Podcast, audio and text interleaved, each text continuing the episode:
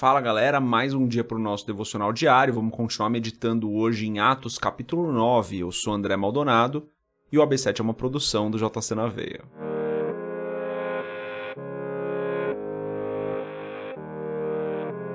Atos capítulo 9, a partir do versículo 31, diz o seguinte: A igreja passava por um período de paz em toda a Judéia, Galiléia e Samaria. Ela se edificava e, encorajada pelo Espírito Santo, crescia em número, vivendo no temor do Senhor. Viajando por toda parte, Pedro foi visitar os santos que viviam em Lida. Ali encontrou um paralítico chamado Enéas, que estava acamado fazia oito anos. Disse-lhe Pedro: Enéas, Jesus Cristo vai curá-lo. Levante-se e arrume sua cama. Ele se levantou imediatamente. Todos os que viviam em Lida e Sarona ouviram e se converteram ao Senhor. Até aqui, até o versículo 35, vamos fechar os nossos olhos, curvar nossa cabeça e fazer uma oração. Deus amado, Deus querido, Senhor, Criador dos céus e da terra, Tu és santo. Peço, Senhor, perdoa os nossos pecados, as nossas falhas. Ajuda-nos nas nossas fraquezas. Senhor, eu te agradeço por tudo que o Senhor tem feito, por tudo que o Senhor ainda vai fazer por nós.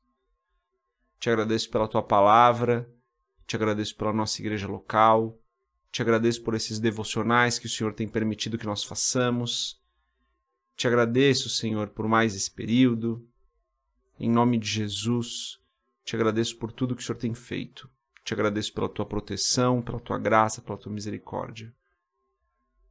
Pai, eu peço que o Senhor nos abençoe hoje, que o Senhor nos prepare para o dia de hoje, que o Senhor nos guarde no dia de hoje, que o Senhor nos livre de todo mal e não nos deixe cair em tentação, Senhor. Fortalece-nos, Pai, fortalece-nos para esse dia, fortalece-nos para os desafios, fortalece-nos para que nós possamos enfrentar as dificuldades que vão se apresentar no dia de hoje, porque cada dia traz tanto as dificuldades quanto as alegrias. Então, Ajuda-nos a nos lembrarmos que nas alegrias o Senhor é o provedor e que nas dificuldades o Senhor é quem nos fortalece. É o que eu peço em nome de Jesus, que o Senhor abençoe cada pessoa que está acompanhando esse devocional, cada pessoa que está acompanhando esse episódio de hoje, em nome de Jesus. Amém. Antes da gente continuar nesse episódio do podcast, se você não é inscrito no canal do YouTube, se inscreve, deixa seu curtir lá, é, avalia a gente no Spotify também, segue a gente no Spotify. Principalmente compartilhe o AB7 aí com o maior número de pessoas que você puder. Sempre ajuda muito. Galera, aqui Pedro vai para Lida. Lá ele se encontra com Enéas. Enéas era um homem que estava paralítico já há muitos anos. Pedro se vira para ele então e diz ali no versículo 34: Enéas, Jesus Cristo vai curá-lo, levante-se, arrume sua cama. Então Enéas se levanta, arruma sua cama e muitas pessoas ali se convertem. Na verdade, a palavra diz ali no versículo 35 que todos os que viviam em Lida e Sarono viram e se converteram ao Senhor. Galera, a gente não pode parar de crer no milagre, não. Sei que são outros tempos, eu sei que os milagres se concentraram muito na palavra ali com os apóstolos, né? Mas a gente não pode parar de crer no milagre, não. Não porque o milagre faz bem pra gente. Claro que o milagre faz bem pra gente, né? Quando você Conheço algumas pessoas que foram curadas de câncer é, que tinham o tumor num dia e no outro não tinham mais o tumor. O tumor tinha sumido do exame. É, já vi vários milagres acontecendo na área financeira das pessoas também, coisas realmente inexplicáveis. Então, o milagre faz bem pra gente, claro que faz.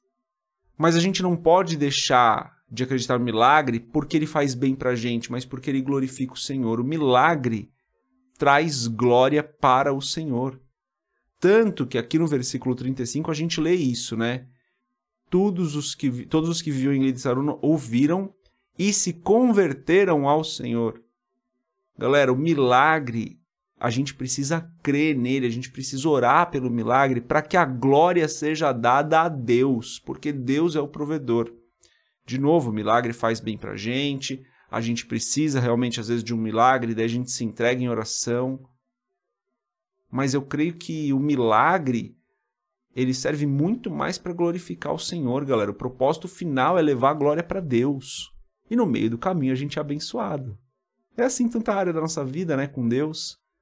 O objetivo é sempre o Senhor e no meio do caminho a gente vai sendo abençoado. É isso o milagre. Então, a gente não pode deixar de orar pelo milagre, a gente não pode deixar de crer no milagre. Creio que alguns milagres eram mais frequentes naquela época, até por conta da necessidade, menos frequentes agora.